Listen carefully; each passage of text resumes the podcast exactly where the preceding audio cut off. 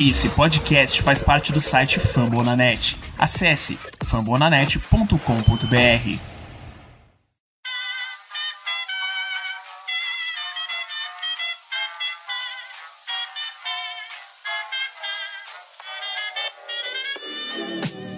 Mais uma rebatida forte. E ela tá fora daqui! Uau!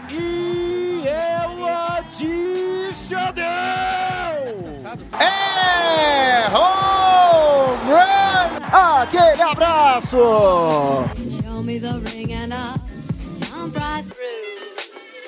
Salve, salve galera do beisebol! Está no ar mais um Rebatida Podcast, o Rebatida diferente, o Rebatida da Off-Season, mas da mesma maneira, o seu podcast semanal sobre a Major League Baseball. Me chamo Dário Neto sou host do Meias de Chicago, podcast do Chicago White Sox. E hoje eu e minha, minha equipe, né? Hoje eu como ace desse time aqui e o meu bullpen maravilhoso, todos da Liga Americana Central, falaremos um pouco sobre os times da, da Liga Americana Central, claro, e também trazendo um pouco de curiosidade sobre, sobre esses times e um pouco sobre a história desses cinco times que compõem essa divisão da, da Liga Americana. E, claro, nos próximos episódios a gente trará com certeza sobre os outros times. Falaremos sobre Yankees, sobre Red Sox, Tampa Bay, Toronto, enfim, todos os times de todas as divisões da Liga Americana.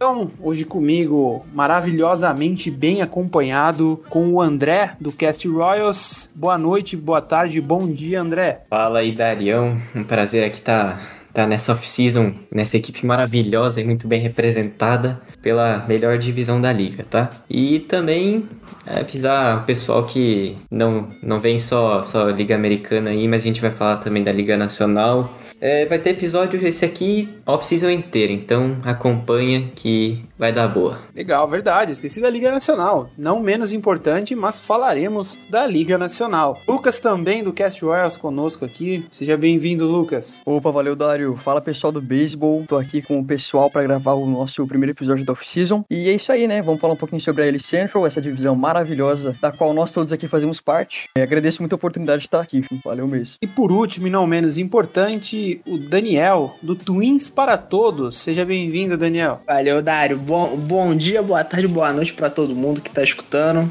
Faço parte do Tios pra Todos e a gente tá aí pra, pra falar um pouco da, da melhor divisão da, da Major League Baseball eu só tenho uma coisa pra falar. Eu e o André, a gente vai tretar nesse episódio aqui. Já tô deixando claro. Que isso, cara, que isso. A gente só tá aqui pra apresentar um pouco da história de cada um dos cinco times da AL Central aí. Mas, vamos lá, né? A gente vai ter bastante assunto ainda pra falar desses times maravilhosos que compõem essa, essa divisão. Mas antes de iniciar, só lembrando a todos vocês que o Rebatida Podcast é um podcast sobre beisebol mais recomendado em língua portuguesa pelo Spotify. Então, cara, é muita responsa pra gente estar aqui, né? Eu pela primeira vez é, participando como host aqui, é um prazer muito grande. Com edição e trabalhos técnicos de Luke Zanganelli e a gerência de Danilo Batista, o Rebatida Off-Season está no ar.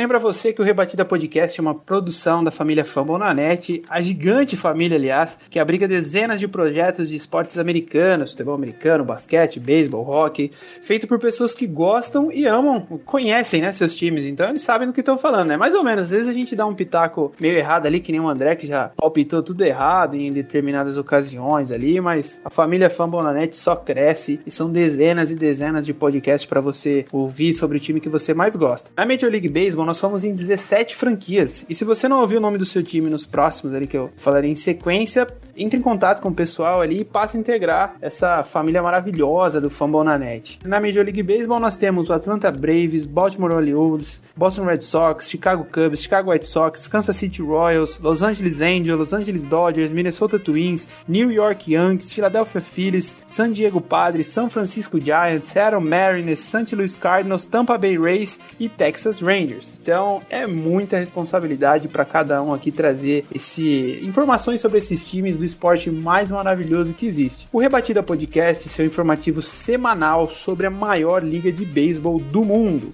E também nós temos o Show Antes do Show, que é o Pipeline, que cobre toda a trajetória dos garotos que estão nas ligas menores até chegar no topo, né? Chegar na Major League Baseball. Eu já acompanhei muito o Show Antes do Show com o Vitor e o Thiago Mares, que já me deixaram muito esperançosos com o farm do Chicago White Sox, então é muito legal um dia você ouvir e hoje você está podendo participar de todo esse projeto que é o Rebatida. Você pode nos encontrar pela sua plataforma favorita, né, preferida, Spotify, Deezer, Apple Podcast, Google Podcast, Omni e no site fambonanet.com.br. Se sua plataforma de preferência ainda não está disponível, nos avise através do Twitter arroba Rebatida Podcast que a gente dá um jeito de entrar lá também para você ouvir da maneira que você preferir. Então, feito todos os avisos e recados, vamos dar início ao jogo. Bora fazer o nosso first pitch aqui hoje no Off-Season Rebatida Podcast.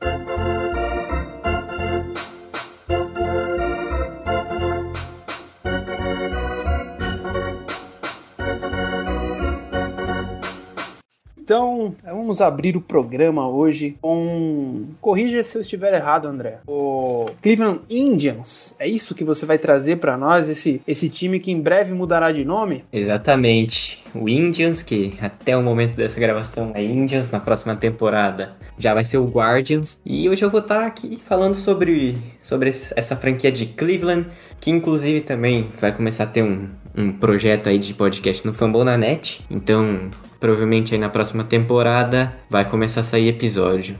E bom, apesar do Cleveland Indians ter esse nome, nem sempre foi assim, né? Foi fundado em 1894 em Michigan com o nome de Grand Raptors Rustlers e é, era parte da Liga Ocidental e foi um dos oito fundadores dessa daí.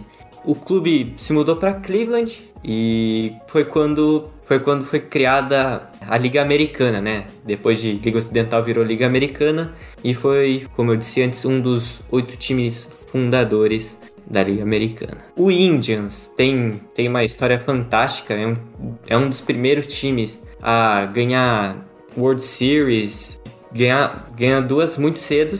E uma curiosidade, cara, é que o, o Indians é o time que, ganha, que já tem a sua World Series na sua sala de troféu, que há mais tempo tá sem ganhar, não ganha desde 1948. Ganhou a primeira em 1920 e, obviamente, a última em 1948. Além desses dois títulos que toda a franquia almeja, que é World Series, a série mundial, né? O Indians já ganhou seis vezes a Liga Americana, ou seja, jogou seis World Series, ganhou duas, e também ganhou a divisão central da Liga Americana, não só a central, né, porque antes não existia, mas todas, todas as séries divisionais, juntando a American League Central e a American League East, que antes só existia East e a West, no total tem nove títulos e a última foi conquistada em 2018, não faz muito tempo não, né, cara? Agora, cara, bora falar um pouco daqueles jogadores históricos do time. Vou passar mais por cima dos, dos números aposentados, né, que são aqueles jogadores que, que mais chamaram atenção no time, né? Bom, primeiro o Earl Averill, era o número 3 dos Indians, outfielder, jogou desde 1929 até 1941, completou 13 temporadas com a franquia. Ele foi seis vezes All-Star e também teve ótimos números, 318 de average, enfim, era um, um jogador muito bom, mas como é antigamente, talvez não sejam muitos que conheçam o jogador, né?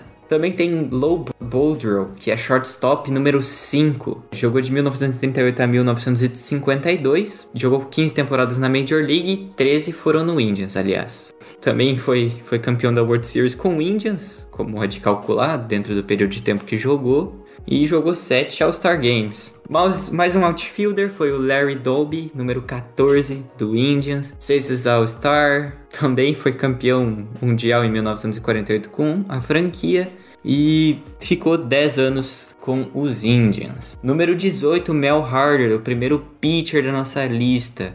Jogou de 1928 a 1947. Jogou 18 temporadas com os Indians. Obviamente ganhou World Series com eles e apareceu oito vezes no All-Star Game. Frank Robinson, mesmo nome do Jack Robinson, right fielder, jogou de, esse é mais recente, jogou desde 1974 até 77. Bom, era um right fielder, não sei se eu falei. E além dele ter sido jogador, também foi manager dos Indians. Mais um pitcher, Bob Lemon, número 21. Jogou desde 1936 a 1956. Jogou 13 anos em Cleveland. Foi campeão da World Series, teve uma ERA no final da carreira de 3.23, muito boa. Sete vezes All-Star e teve 20, 20 vitórias em sete, sete temporadas diferentes, cara. Vim, mais de, teve 20 vitórias ou mais em sete temporadas diferentes. E é o único jogador da Liga Americana que já fez isso. E por último e não menos importante, Jim Tom, o primeira base dos Indians, que jogou de 91 até 2002 e também em 2012 teve com os Indians. Era um primeira base, Jim Tom, número 25. Ele teve 22 anos jogando nas Major Leagues, marcou 1.583 corridas e 612 home runs e também faltou uma para ter 1.700 RBIs, aliás, 1.699 RBIs. E é isso, cara. É meio massivo ficar falando de camisas históricas, mas é isso, né, cara? Tem que, tem que dar valor aos jogadores que honraram essa, essa camisa do Indians. Bom, o estádio dos Indians atual é o Progressive Field. É um dos estádios mais curiosos da liga, até por ter muros altos e ter uma arquitetura um pouco, pouco diferente. Tem, tem uns anéis mais quadrados assim pro canto, pro canto do estádio assim. E também chama, chama muita atenção que a torcida do Cleveland não, não é uma das torcidas que, que vem frequentando muito o seu estádio nos últimos anos. Agora, para fechar os Indians, meus amigos, vamos falar de jogadores atuais. Você que quer começar a torcer para os Indians, quer saber jogadores que podem ser os caras do Indians. Bom, bora falar de dois pitchers destaques no momento. Vou falar de um que não é tão destaque, mas é uma promessa, é um jogador que pode vir a ser um grande, grande pitcher que é o Tristan McKenzie, cara. Um, um jovem pitcher aí dos Indians, starter, fez boa parte da temporada aí na rotação. E também o, o Shane Bieber, cara, que também é pitcher, já é mais consagrado, inclusive foi candidato a Cy Young é, em 2020, se eu não me engano. E é isso, cara. Não tem nem, não tem nem muito o que falar do Shane Bieber, que já é um pitcher mais que consolidado. E no ataque, né, no bastão e também no campo, a gente tem, tem dois destaques. Temos o José Ramírez, que é o grande nome ofensivo do, do Indians nesse momento, até depois da própria saída do, do Carlos Santana, que inclusive está no Royals hoje, maior referência no ataque, também não é muito bom, mas é regular na defesa. E também Franmil Reyes, né? Que vem, vem se mostrando nas últimas duas temporadas um bom jogador. E até tinha gente querendo ele no All-Star Game, mas, mas não apareceu. Mas enfim, esses são os quatro principais jogadores da franquia atualmente. Agora passar a bola aí pro Dário, pro Daniel, pra, pra falar sobre o, o Twins. Cara, você falou do José Ramírez aí, chegou a me dar até um, uns calafrios aqui. O que esse cara já fez o White Sox sofrer, meu amigo? É, é muito bom jogador. Realmente, você falou do, do Indians ali, falou muito bem cada detalhe de cada jogador que passou. E para quem gosta do beisebol, cara, nunca é história demais, né? O beisebol é um esporte que transmite história, que, que passa um pouco de cada momento da, da história da humanidade ali tem alguma, alguma conversa legal para você falar de beisebol. E falando em coisas legais, eu tenho que deixar o Daniel falar do Minnesota Twins, que é outro time também que me dá calafrios, graças a Deus que o Nelson Cruz saiu do, do Minnesota Twins. Mas Dani, fala aí do, do Minnesota Twins, esse time tão, tão difícil de ser batido, cara. Eu fico grato por, por você ter falado que o Twins é um time a ser batido, né? Fiquei muito feliz depois da, dessa última temporada decepcionante. Eu dei uma subida na minha, na minha moral como, como torcedor. Mas falar um pouco sobre o Twins. O Twins tem três títulos, para quem não sabe. Foi três vezes campeão da, da World Series. O primeiro título em 1924, na época que nem era Minnesota, ainda era Washington Senators. Os outros dois títulos foram em 87 e 91. Recomendo assistirem a, o jogo 7, o jogo 6 e o jogo 7 da, da World Series de 91 em que a gente enfrenta o Atlanta Braves, que o Atlanta Braves tinha um ótimo time, tinha o Joe Smoltz lá, todo mundo sabe quem é. E recomendo bastante, é uma das melhores finais da é uma das melhores World Series de todos os tempos. É, é uma história breve. O Minnesota começa em, em Washington. A gente começa como Washington Senators. É, era um time relativamente pequeno, entre aspas, mas a gente conseguia ganhar os pennants, que, que são as, as ligas, costumava ganhar bastante as ligas, até a gente chegou na World Series como, como Washington Senators, se eu não me engano, duas ou três vezes. E nos anos 60, o, mais especificamente em 61, o time se muda para Minnesota e vira Minnesota Twins. O que a gente pode falar do Minnesota Twins dos anos 60 e 70 é uma máquina de craques, né? A gente pode falar de Rod Carew, a gente pode falar de Harmon Killerbrew, que tem o home run mais longo da, da franquia, é do Harmon Killerbrew, que é um jogador excepcional. Até o próprio Rod Carew é um, são jogadores lendários, não só do Minnesota, como do beisebol. É, atualmente, o Minnesota joga no Target Field até 2010, se eu não me engano, 2011, 2012. O time jogava no, no Metrodome, onde que a gente conseguiu, onde a gente conquistou os nossos dois títulos da World Series em 87 e 91 foi no Metrodome, mas infelizmente o Metrodome teve um problema técnico, caiu. O Metrodome, será do Metrodome caiu. Por conta disso, o Minnesota teve que começar a jogar em outro lugar. E por isso o Target Field foi, o Target Field foi criado para a NFL, foi o US Bank Stadium para o Minnesota Vikings. Então acabou que todos os times de Minnesota tiveram que mudar de estádio. As camisas aposentadas, a gente tem até esse ano, a gente tem nove camisas aposentadas, sendo delas do Rod Carew, do Harmon Killerbrew, do nosso queridíssimo herói eterno, Joe Mauer, que é, para quem não sabe, é o meu jogador favorito da história do Minnesota. A gente também tem do Kent Herbeck, para quem não sabe, ele é o first baseman. Ele jogou 14 anos da sua carreira em Minnesota. Ele era canhoto, ele batia com a mão esquerda e arremessava com a mão direita. E olha que curiosidade maneira. Ele foi o primeiro jogador a bater o home run no Metrodome em 82, 3 de abril de 82, num jogo de exibição contra o Philadelphia Phillies. O Herbeck estava com a gente nos dois, nos dois títulos da World Series em 87 e 91. Um ótimo first base, é um first base first baseman lendário do, do Minnesota Twins. Outra camisa aposentada que a gente pode falar sobre essa sobre essa dobradinha da World Series, né, de 87 e 91, é do Kirk Puckett. Infelizmente ele já, já faleceu, mas ele jogou 12 anos como center fielder de Minnesota. Que no, no, ano de 87 ele, ele era rookie, se eu não me engano. Ele foi. Ele era um dos rookies de 87 e ganhou a World Series. E em 91 foi simplesmente sensacional. Para quem não. Já dando um spoiler aí, no jogo 6 da World Series de 91, ele bate o home run que leva o jogo para o jogo 7, que é simplesmente sensacional. Tem uma narração fantástica lá pelo, se eu não me engano, pelo canal da Fox, do eu não me lembro o nome do narrador agora, mas um fato curioso é que esse narrador que narra esse momento é, clássico, é a narração clássica do jogo 6, ele é demitido. um, mais uns três, três meses depois da World Series, ele é demitido porque não estavam satisfeitos com o jeito que ele estava narrando os jogos. E ele tem simplesmente um, uma das frases mais icônicas da história do Minnesota Twins. E outro fato curioso sobre o Kirk Puckett é que no tempo, no período que ele se aposentou, ali em 90, em 95, ali em 2000 e, dos anos 2000, né, ali no início dos anos 2000, ele terminou a carreira com o mesmo com a mesma média de rebatida que nada mais nada menos do que Joe DiMaggio, para quem não sabe, lenda, um dos jogadores mais clássicos, um dos maiores jogadores de beisebol, o Joe DiMaggio, com 31% de média de rebatida. Outro jogador que tem a camisa aposentada.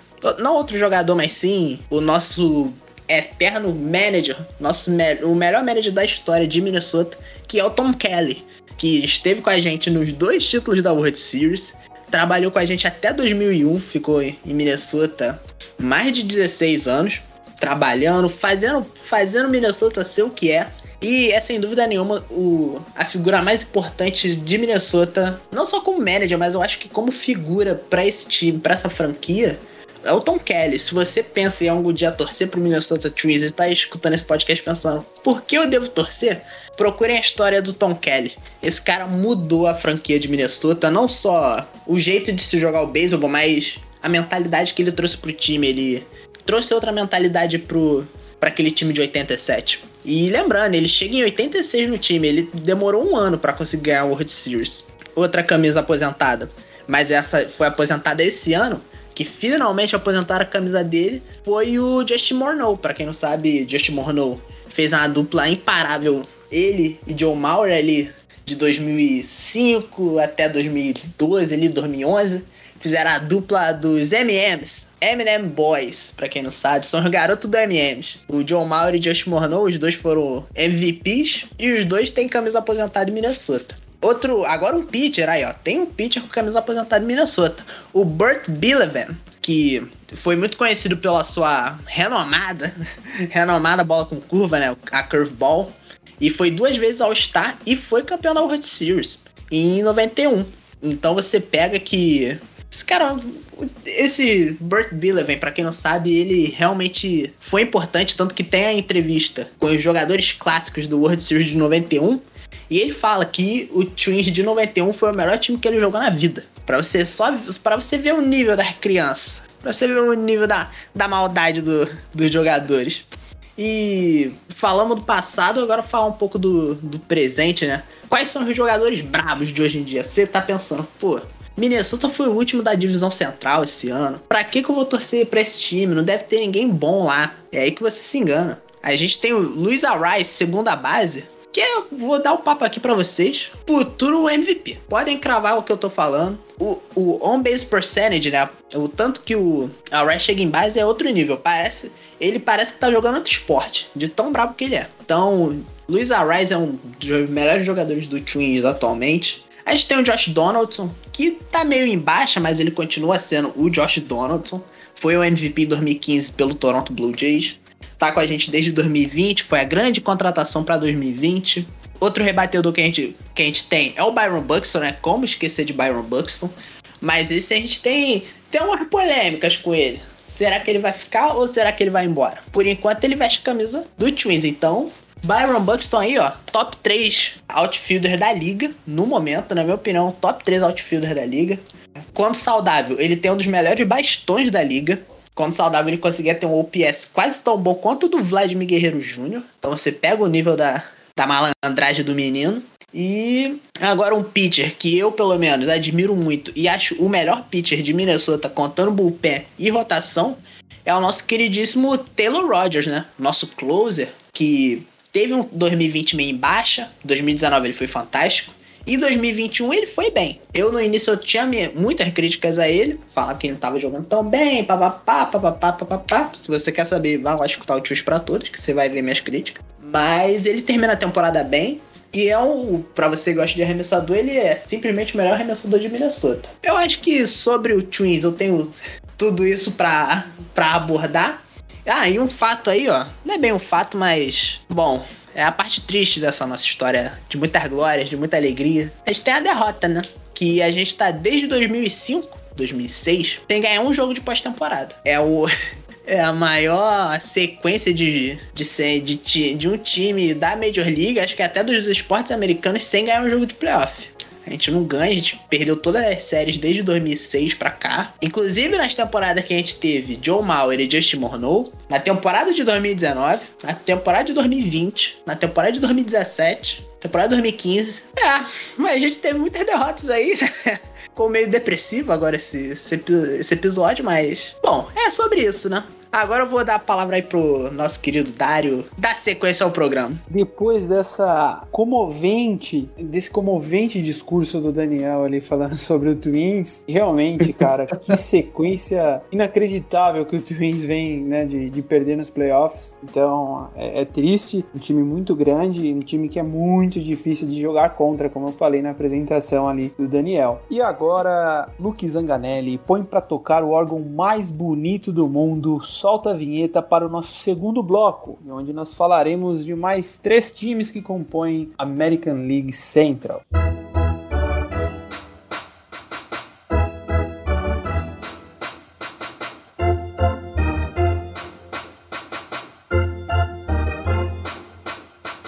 E agora vamos falar do Kansas City Royals, o time que, Lucas, me corrija por favor se eu estiver errado, mas que foi o primeiro brasileiro a vencer a Major League Baseball, é isso, cara? Seja bem-vinda. É isso aí, cara. Primeiro brasileiro a vencer uma World Series foi o Paulo Orlando, jogando pelo Kansas City Royals em 2015. Uma temporada excepcional para nosso time. Então, né, bora falar um pouquinho sobre título, sobre história, estádio, sobre os nossos aposentados e sobre os jogadores que estão jogando muito atualmente. Começando então um pouquinho sobre, sobre a história história, né? Dar uma breve contextualizada. O Kansas City Royals é um time relativamente novo na liga, surgiu na década de 60, em 1969 mais precisamente, em Kansas City, Missouri. A história da franquia começa quando o Kansas City Athletics abandonou a cidade de Kansas City, foi para Oakland, em 1967. E a cidade ficou sem uma equipe da MLB pela primeira vez, desde 1883, para vocês verem quanto tempo a gente tinha uma rede da MLB jogando na nossa cidade. Stuart Sementon, um senador, ficou enfurecido e ameaçou os oficiais da MLB com sanções. E por isso, eh, os oficiais da MLB acabaram criando o Kansas City Royals, né? Que, diga-se de passagem, foi criado na próxima temporada, né? Na próxima expansão, como resultado dessas, dessas pressões do Stewart. Então, quando foi anunciado e tal, teve uma licitação para quem iria comprar o time, né? Quem iria ser o dono do time. E quem venceu foi Evan Kaufman, né? Que dá o um nome ao nosso estádio atualmente. Ele venceu a licitação da nossa franquia e também foi ele que aprovou o nome pro, pra franquia franquia, né? Foi um concurso com 17 mil participações e quem venceu foi Sanford Port, que sugeriu o nome Royals, ao contrário do que muitos pensam. Não é, na, nenhum, não é nenhuma homenagem aos reis ou alguma coisa da monarquia, e sim uma homenagem à indústria pecuária da cidade. Né? Então, beleza. Depois da morte do Kaufman, em 93, a Kansas City Community Foundation nomeou David Glass como CEO e presidente interino do Kansas City Royals. E o, em 2000, esse mesmo David Glass se tornou o único proprietário da franquia. Agora já não é mais assim, inclusive o Patrick Mahomes, quarterback do Kansas City Chiefs, comprou uma parte do, do Royals e ele tem um pedacinho do nosso time. Com relação agora ao nosso estádio, bem, o Kaufman Stadium fica no mesmo complexo esportivo que fica o Arrowhead Stadium do Kansas City Chiefs, mas não foi sempre assim, né? O time só ganhou o Kaufman Stadium em 73, né? Tem capacidade para 40.625 torcedores, né? Antes a gente jogava num estádio municipal de Kansas Kansas City. E é isso, vamos falar um pouquinho agora sobre os títulos da franquia. Bom, a gente é uma franquia que, apesar de nova, tem bastante títulos de divisão. Nós temos seis títulos de divisão pela divisão Oeste, em 76, 77, 78, 80, 84 e 85. Tudo mais ou menos ali na, no final da década de 70, comecinho da década de 80. É, muito sucesso para nós. E na divisão Central, em 2015, que foi o ano que a gente venceu a nossa segunda World Series. Títulos da Liga Americana nós temos em 80, 85, 2014 e 2015. 2015, né? Vale salientar que em 2014 nós entramos através do Wild Card e quase vencemos, chegamos até o final, né? Mas World Series mesmo nós temos duas, em 85 e em 2015, que foi a que o Paulo Orlando ganhou junto com o time. É, com relação aos nossos aces passados, né? Nossas camisas aposentadas, é, infelizmente, cara, eu acho que isso é uma coisa que a gente tem que criticar. O Royal só tem três camisas aposentadas e mais o 42 do Jack Robinson, que é aposentada pela MLB. Isso aí, isso aí não vem ao caso agora. A gente precisa, cara, aposentar mais camisas. Inclusive, uma sugestão que é bem válida, que é aposentar daqui a uns anos, é o número 4 do Alex Gordon, um outfielder excepcional que jogou com a gente até o ano passado. Vamos lá então, a nossa primeira camisa aposentada é a número 5 e ela é de George Brett, terceira base, que jogou por 20 anos na franquia, ficou bastante tempo, né, de 73 a 93. Esse cara aqui, ele teve uma batting average de 305, né, 30,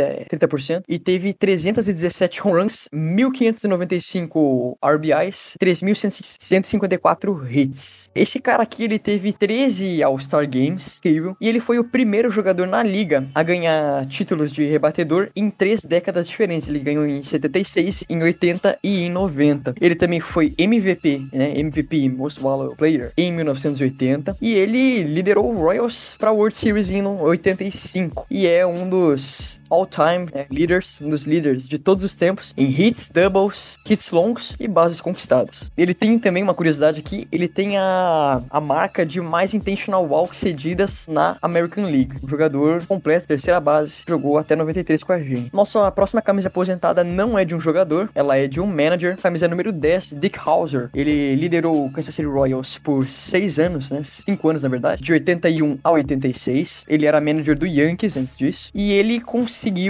conquistar o recorde de vitórias e derrotas do Royals, que é .525. Além disso, ele liderou o Kansas City Royals em três títulos divisionais e também na World Series de 85. Por fim, nosso número último, nosso último número apresentado, Frank White, second base, número 20. Jogou no Royals por bastante tempo também, jogou por 17 anos e esse cara aqui, ele conseguiu ganhar oito luvas de ouro pela American League e foi, foi All-Star por cinco vezes. Ele ganhou o Silver Slugger Award também em 1800 e 1986 e ele tá entre os top 5 líderes do Kansas City Royals em at-bats, né, em idas ao bastão, em hits, em runs, em doubles, em home runs, em bases roubadas, em, nas bases totais e em extra base hits. Outro jogador completaço, tanto no ataque quanto na defesa. É, é, como eu já falei, são só esses três aqui, infelizmente. O Royals tinha que aposentar mais, né, como o do Alex Gordon que eu falei anteriormente, né, mas bora focar agora nos jogadores que são destaque que atualmente, né, dá um foco aqui essa temporada de 2021. É, vamos começar agora com o nosso gigante, com o nosso querido, com o nosso amado Salvador Pérez, né, venezuelano, nasceu em 90, o El Niño. Esse cara aqui, na minha opinião, na minha humilde opinião, é o melhor catcher da liga, né? Não é à toa que foi sete vezes All-Star, né? Ele é um catcher excepcional, consegue pegar ladrão de base muito, muito, muito fácil. E também, né, cara, foi o líder de home runs na temporada, velho. Um jogador incrível, né? A gente tava torcendo pra que ele virasse 49 no último jogo, né? Ficou em 48, mas não rolou. E é isso aí, cara. Nessa temporada ele conseguiu 48 home runs, né? E 121 RBIs, um número incrível de RBIs. Com certeza é o maior nessa temporada pelo Kansas City Royals, né? 200 home runs totais e a average de 270 são alguns outros stats muito positivos dele. Falando um pouquinho agora sobre o Whitley Merrifield, segunda base, excelente também. Tem dois All-Star Games, duas aparições em All-Star Games. Nessa temporada conseguiu rebater 10 home runs, 74 RBIs e 40 stolen bases. Isso aqui foi incrível. E ele foi é, um dos jogadores que conseguiu 40, 40 stolen bases e 40 chegadas na segunda base, 40 doubles nessa temporada. Ele foi o único, na verdade, que conseguiu nessa temporada. Se juntou ao seleto grupo de cinco jogadores que conseguiram isso em todos os tempos. Nosso próximo jogador aqui é o Andrew Benintendi, jogador mais novo, de 94. O Benny, ele foi draftado pelo Boston Red Sox e veio pro Royals só esse ano. Essa temporada foi a primeira dele no Royals e já se destacou pra caramba. Ele é um left, left fielder excelente, um cara de valor. Foi uma aquisição muito boa. E essa temporada, principalmente depois daquela pausa do All-Star Game, da All-Star Week, ele começou a ter um desempenho assim, é, fora da curva mesmo. É, tanto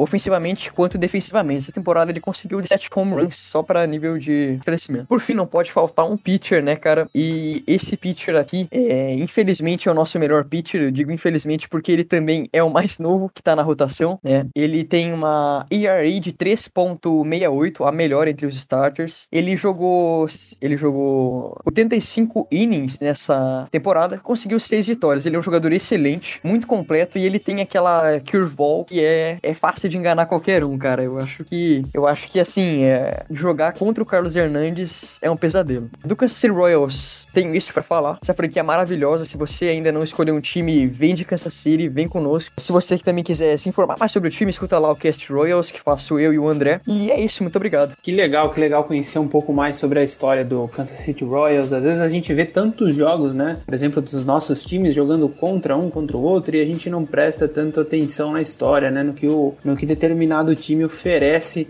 para a história da liga. Bem, nós já falamos do Indians, falamos do Twins, do Royals, e agora eu vou trazer um pouco da história, né? Do, do Chicago White Sox para vocês. Esse time maravilhoso que já vou começar sendo um pouco desonesto aqui já. Chicago White Sox que tem como torcedor ilustre Barack Obama, o ex-presidente dos Estados Unidos. Monstro, né? Barack Obama, que já fez o primeiro arremesso do jogo. Muito legal ter o, Obama como torcedor do Chicago White Sox. O Chicago White Sox, que é um time que foi fundado em 1894, já teve quatro nomes, né? Na verdade, esse é o quarto nome do Chicago White Sox. Já foi Six City Bulldogs, St. Paul Saints e White Stockings até de 1900 a 1903. E aí a partir de 1903 o Chicago White Sox passou a adotar esse nome de Chicago Meia Branca, né, na tradução literal aqui para o português. O Chicago White Sox já venceu a World Series três vezes, em 1906, em 1917 e 2005, essa pela última vez contra o Houston Astros. Essa final que foi reeditada nos últimos no último playoffs agora. Então é, teve muita, muita história em jogo ali na, entre Chicago White Sox e Houston Astros. O Chicago White Sox, que é um time do lado sul da cidade de Chicago, né, o, o lado mais, mais povoado ali da cidade de Chicago, um lado que, para quem gosta dos seriados, né, do, Chica, do universo Chicago, Chicago Fire, essas coisas, vai ver que é o lado que a galera gosta mais de esporte, que é o lado da, do gueto ali na, na cidade de, de Chicago, de Wind City.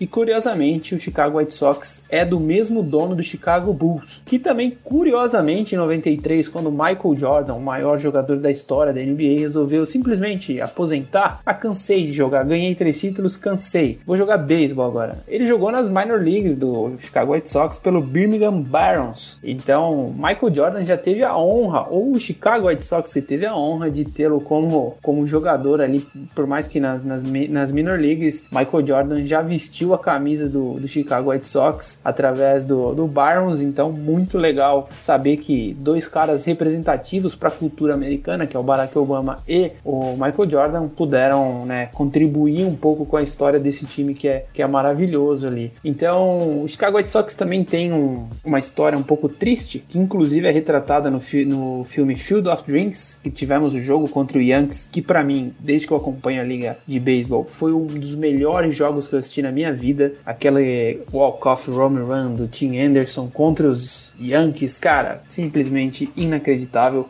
O filme que é. Acho que não vou dar spoiler do filme aqui, que eu seria chato pra caramba se eu fizesse isso. Mas ó, o escândalo do Black Sox, que foi que o White Sox passou, que foi em 1919. O pessoal tava meio, né, um pouco desanimado ali com os donos do time e resolveram vender o jogo, né, facilitar, facilitar a World Series e acabaram que entregando e deixando o título para o Cincinnati Reds. E aí depois descobriram, né, as apostas ali que foi feita através do jogo e baniram todos os oito jogadores do, do Chicago White Sox, sendo um deles o Shoeless Joe Jackson, que é o que aparece no, no Field of Dreams, e ele não sabia do esquema. Ele foi banido injustamente. Até hoje permanece essa proibição, né, esse banimento do, do Shoeless Joe Jackson, o, o Joe Jackson descalço, como ele é tratado no, no filme do Field of Dreams. Então ele até hoje é banido pela liga, apesar de muita gente já saber, né, que ele não estava envolvido no esquema, tanto que ele rebateu muito nesse jogo.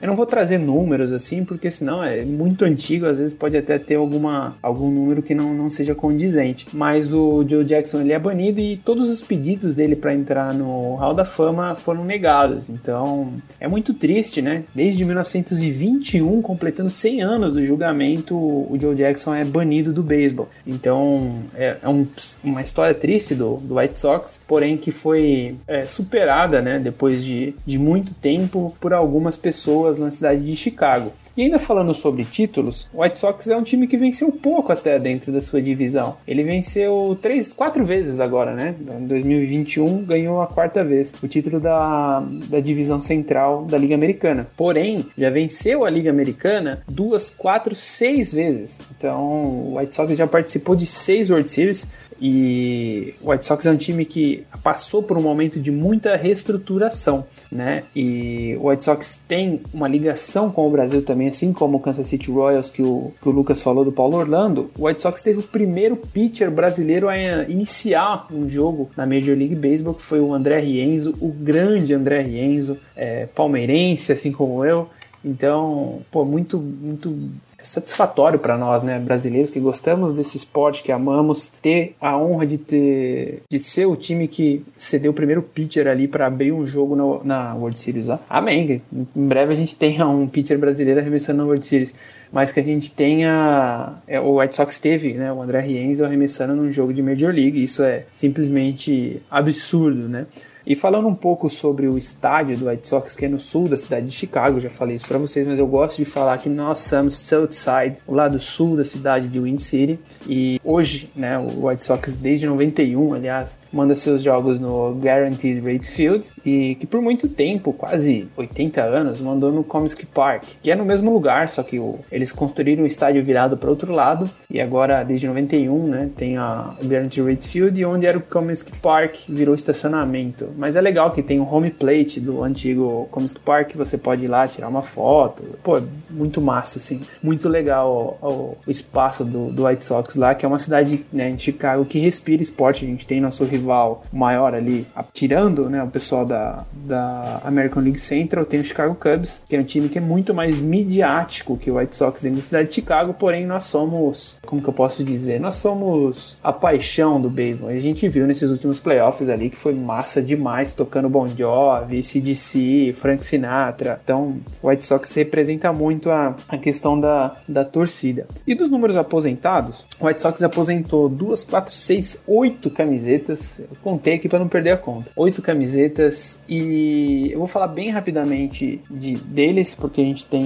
né, muita muita pessoa para falar aqui e mais a camisa 2 do Nelly Fox na segunda base que jogou de 50 a 63, a camisa 3 de Harold Baines, outfielder que jogou de 80 a 89, 96, de 2000 a 2001 e foi técnico em 2004, a camisa 4 de Luke Appling, shortstop que jogou de 30 a 50 e foi técnico em 70 e 71. A camisa nova dele, do senhor White Sox, Mini Minhoso, outfielder que jogou muitos anos no White Sox. Eu não vou nem falar aqui de quantas vezes ele saiu e voltou, porque é muito, muitos períodos que ele jogou pelo, pelo White Sox. A camisa 11 do Luiz Aparício, shortstop de 56 a 62 e de 68 a 70 ele jogou pelo time do lado sul da cidade de Chicago. A camisa 16 de Ted Lyons, pitcher de 1923 a 1946, cara, absurdo. E manager de 46 a 48 a camisa 19 de Billy Parts, também pitcher, de 49 a 61, e a camisa 72 do Caltron Fisk. Aqui tá a posição dele como rebatedor. Beleza, acho que era um designate hitter aqui, a tradução tá, tá errada, de 81 a 93. E tá aqui em ilustríssimo espaço no, no meu resumo, André Rienzo, que jogou de 2013 a 2014 pelo White Sox. E falando agora sobre os jogadores atuais do White Sox, o White Sox tem um bom elenco, cara, muito bom elenco se reformulou muito bem é, depois desse rebuild aí que a gente passou muito tempo. A gente até fala com os meninos no, no meio de Chicago que eles acompanham mais tempo que eu, então eles passaram muito perrengue vendo aqueles times um pouco tenebrosos assim do, do White Sox. E hoje a gente pode falar aqui que a gente, o White Sox tem, sei lá, 10, 12 jogadores que são passíveis de, de citação aqui. Então eu vou começar pelos pitchers. Nós temos o campeão da World Series com os Astros, Dallas Keuchel, que já foi Sayang, um baita jogador, fez uma temporada ruim nessa última temporada, mas é um grande, um grande nome da liga. Lance Lynn, o homem da bola rápida, o gordinho que veio do Texas, que o bicho é brabo, é brabo demais. É Lucas Diolito e Carlos Rondon. Os dois últimos tem dois, tem um no-hitter cada, então no ano o White Sox teve dois no-hitter. Então pra gente saber a dimensão nisso, acho que o Padres, né, que teve o primeiro nessa temporada na sua história. Então em um ano o Diolito teve na temporada reduzida pela Covid no ano passado contra o Pirates e esse ano o Carlos Rondon estava fazendo o jogo perfeito, né, o perfect game até o, na, o nono inning e ele acabou arremessando a bola no, no rebatedor e acabou sendo um hit by pitch, então ele teve um jogo quase perfeito ali, mas teve um no-hitter. Eu citaria esses quatro pitchers aí do, do White Sox com menção honrosa a Dylan Cease, que é o futuro prospecto ali que já tem alguns anos na liga, mas que, que tá crescendo ainda, né? E assumindo a responsabilidade. Então, Dylan Cease no futuro será com certeza, não digo o ace do White Sox, mas um dos grandes nomes da rotação. E falando sobre os rebatedores, confesso que eu fiquei com dificuldade de selecionar três aqui para falar para vocês, mas claro, abrirei a, o nome dos rebatedores com o último MVP da Liga Americana, José Abreu, o MVP, o homem de Cuba que rebate demais, cara. Esse homem é simplesmente inacreditável. O José Abreu, além de tudo, dele ter essa história de vida dele que ele desertou de Cuba, né? Antes eles precisavam é, desertar para poder jogar na Liga Americana, uma história muito linda. Ele voltou depois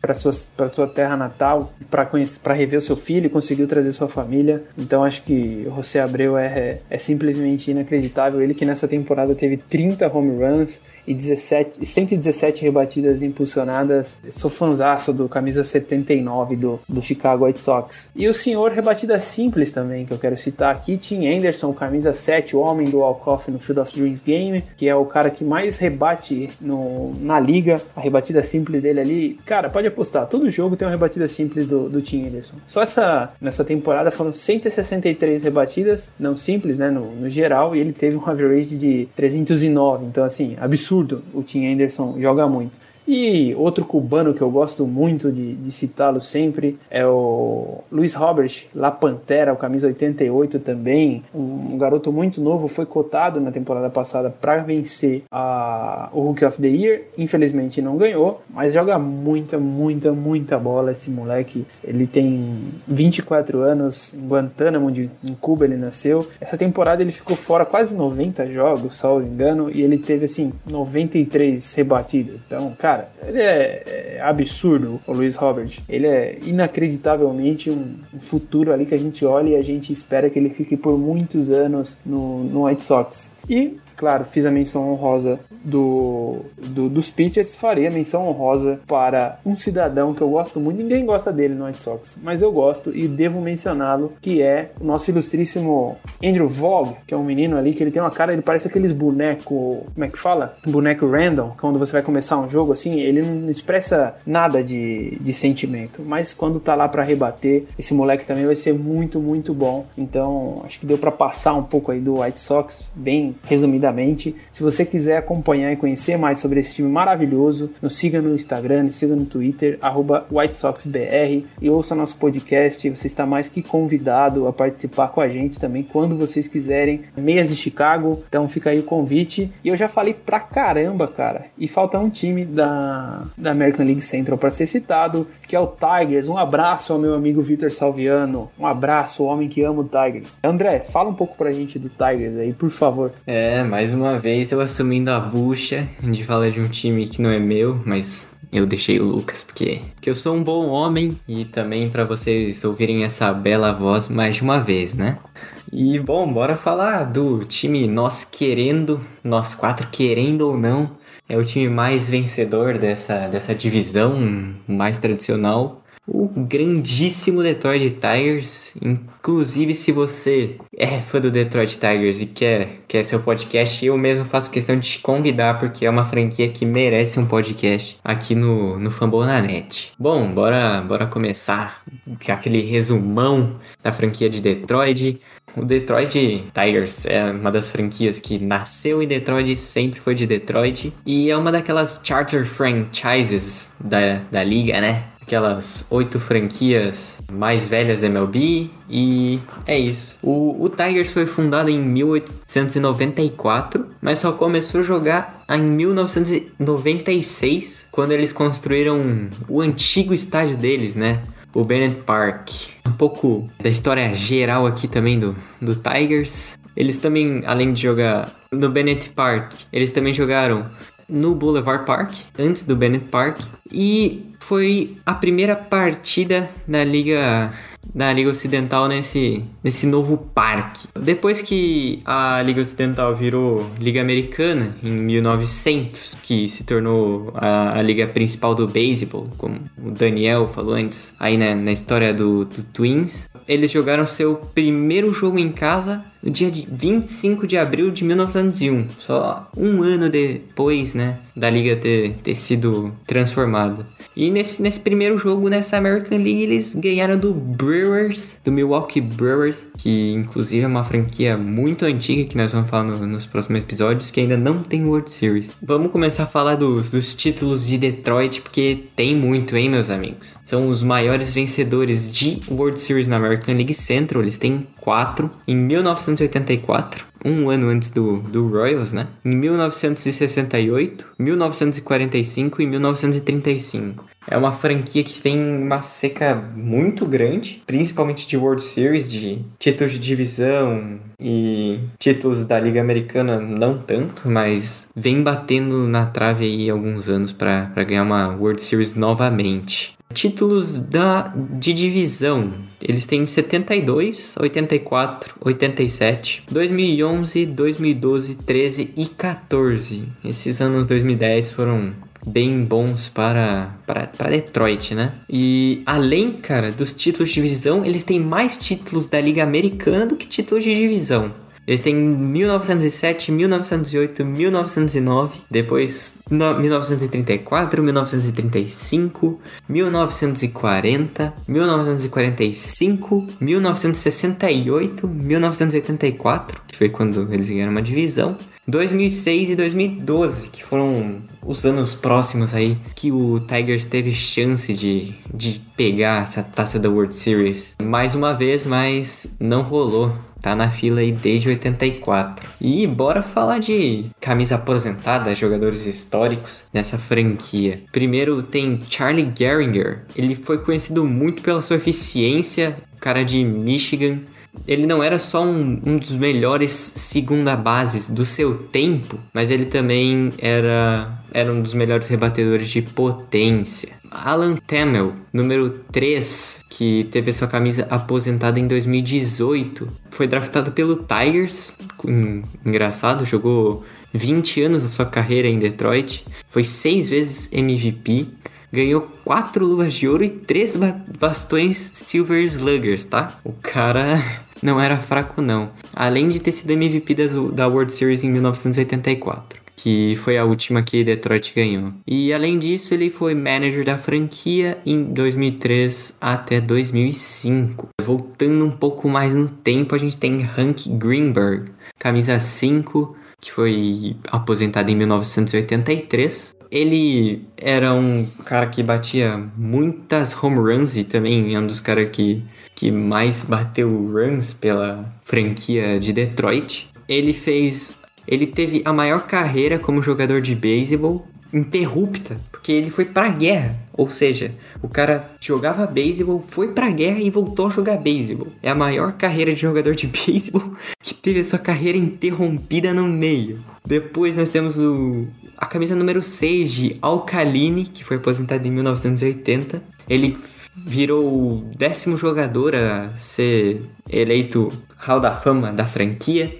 Ele foi um dos 20 jogadores mais importantes que, e que mais jogaram pela, pela franquia do Tigers. Depois nós temos um manager e jogador também, George Spark Anderson que ficou 17 temporadas como manager de Detroit, teve sua camisa aposentada em 2011, que inclusive é o número 11 também, uma ligação aí, e ganhou American League Manager of the Year em 1984, 87, foi manager da equipe de All-Star Week de 85, enfim, cara, é o maior técnico aqui, pelo visto, da, da franquia de Detroit. Também desculpe minha ignorância, porque eu não, não, não entendo muito da história de Detroit. Depois com o número 16, tem bastante franquia com o número 16 aposentado. Hall Newhouser é o único pitcher das Majors Leagues a ganhar um Back-to-Back League to MVP Awards. O cara era bom, então. O cara, além de ser ídolo do Detroit, nasceu e cresceu em Detroit e foi um dos pitchers mais dominantes da década de 1940.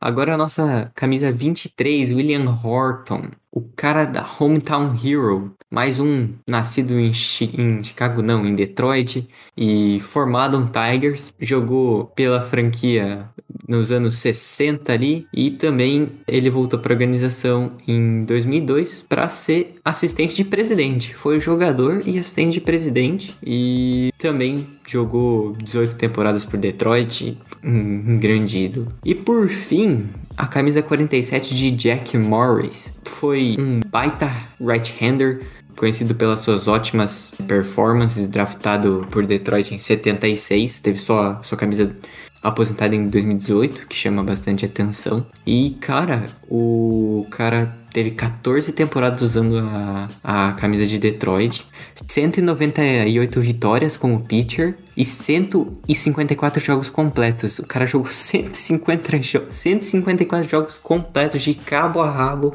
as 9 entradas como pitcher. Além de ser o ace do staff na, na home run de 84 de Detroit. Agora, bora falar um pouco do, do estádio, Comerica Park, que é mais um dessa coleção de estádios que, que os Tigers já tiveram. Esse que tem o nome de um banco, né? Comerica Bank tem capacidade para 41 mil torcedores, mais ou menos o tamanho do Kaufman Stadium e da média dos, do, dos estádios dessa, dessa liga americana. E mais uma curiosidade que eu relacionei ali com, com o Kaufman Stadium do Royals é que fica do lado do Ford Field, que para quem não sabe é o estádio da NFL do Lions, fica também bem pertinho, assim como o estádio Royals e do Chiefs. E esse nome de Comerica Park vai ficar por há bons longos anos, porque quando foi construído, eles assinaram um contrato de 30 anos para ter o direito do estádio, né? Bora para os jogadores atuais bons, aqueles jogadores que são reconhecidos. Vamos começar pelo mais óbvio, Miguel Cabreira, ninguém discute a qualidade, tá, tá um pouco,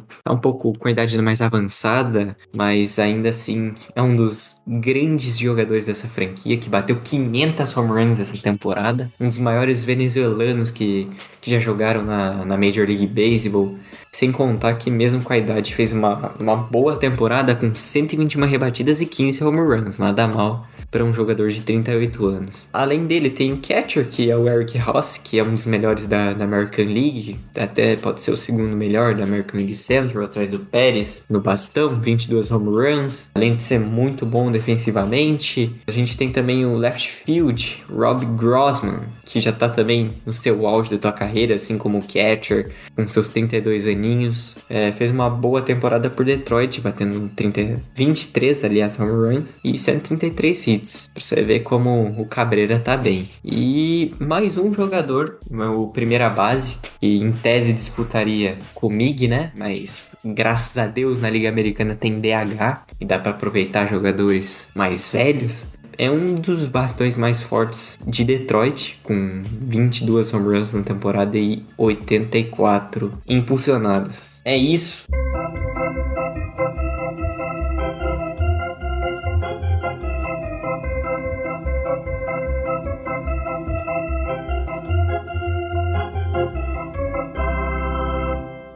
É isso aí, rapaziada. Muito obrigado por vocês terem apresentado um pouquinho do time de vocês, ou que no caso do André apresentou o Tigers e também o Indians, que em breve será Guardians. Então, assim, cara, pô, muito obrigado mesmo. Acho que esse primeiro episódio que a gente vai estar tá soltando vai ajudar muita gente a decidir o time que vai torcer. Agradeço ao Daniel, ao André e ao Lucas que participaram com a gente. E, por favor, o destaque final de cada um de vocês, começando pelo Daniel, o carioca do nosso podcast. Tu tinha que falar que eu sou carioca, né, cara?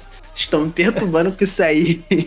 Estão me perturbando com isso aí, cara. Mas, pô, não tem muito o que falar, é só agradecer a todo mundo que tá aí no episódio com, comigo aí. É sempre a honra participar do, do Rebatido. É o melhor podcast de beisebol do Brasil, quiçá do planeta Terra. Tô já sendo aqui ambicioso, mas é sempre a honra estar aqui com vocês, a rapaziada super boa.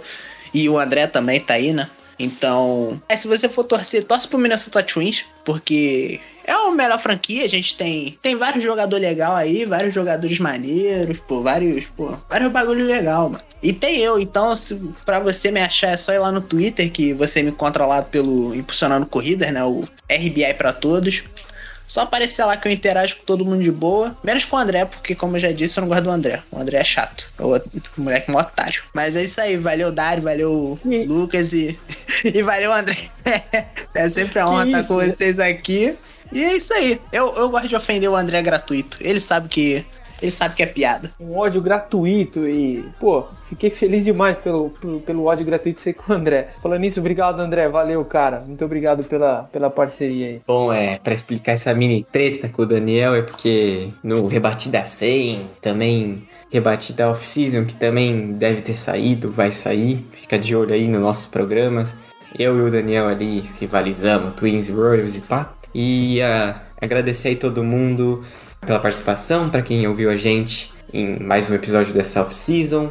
Continua acompanhando a gente, que se seu time não apareceu, vai aparecer, porque a gente vai falar de todos os times. E é isso. Obrigado aí, Daniel, Dário e Lucas. Rapaziada que manja de beisebol, é isso. Até a próxima. Muito obrigado, André. Valeu, cara. Valeu, Lucão. Obrigado. E aí, pessoal, muito obrigado para você que tá assistindo até aqui. Muito obrigado, Dário, Daniel, André. Esse foi meu primeiro episódio no Rebatida Podcast. Nunca tinha gravado Rebatida antes. Muito honrado de estar aqui no melhor podcast de beisebol do Brasil e talvez do mundo. Minha consideração final, cara. Se você ainda não tem time, vem com vem de Royals. Não escuta o Daniel porque o Twins é ruim. Vem de Royals, vem honrar o Brasil, que teve seu primeiro jogador a vencer uma World Series nesse time maravilhoso. E é isso aí. Rapaz, todo mundo vendeu seu peixe, eu vou vender o meu também, antes de agradecer a todo mundo que, que nos ouviu até agora. Se você ainda não decidiu seu time, venha conosco, conheça, tenha a oportunidade de, de, ouvir todos os nossos podcasts que nós traremos todos os times da, da Major League Baseball. E claro, você que é fã da NBA e respeita o Michael Jordan, ele já jogou pelo White Sox. Também o primeiro pitcher a abrir um jogo pelo, pela Major League Baseball, André Rienzo, pelo White Sox. Então é isso, rapaziada. Muito obrigado. Agradeço vocês todos pela, pelo tempo, pela disposição em nos ouvir até agora. Agradeço a Luke Zanganelli pela edição e ao Danilo pela coordenação e gerência. E na próxima semana ou em alguns dias, a equipe da, da outra rotação vem com mais conteúdo legal na off-season com o Thiago Mares no host, ele que é o, o membro mais legal desse podcast Rebatida. E você já sabe onde nos encontrar, na plataforma preferida sua, Spotify, Deezer, Apple Podcast, Google Podcast, Omni, Amazon Music e no site fambonanet.com.br. E por favor, se a sua plataforma ainda não está disponível o Rebatida Podcast, nos avise que a gente vai disponibilizar para vocês. Vamos ficando por aqui, agradeço a sua audiência e até mais. Foi um prazer falar de beisebol na sua companhia. Um grande abraço e até mais.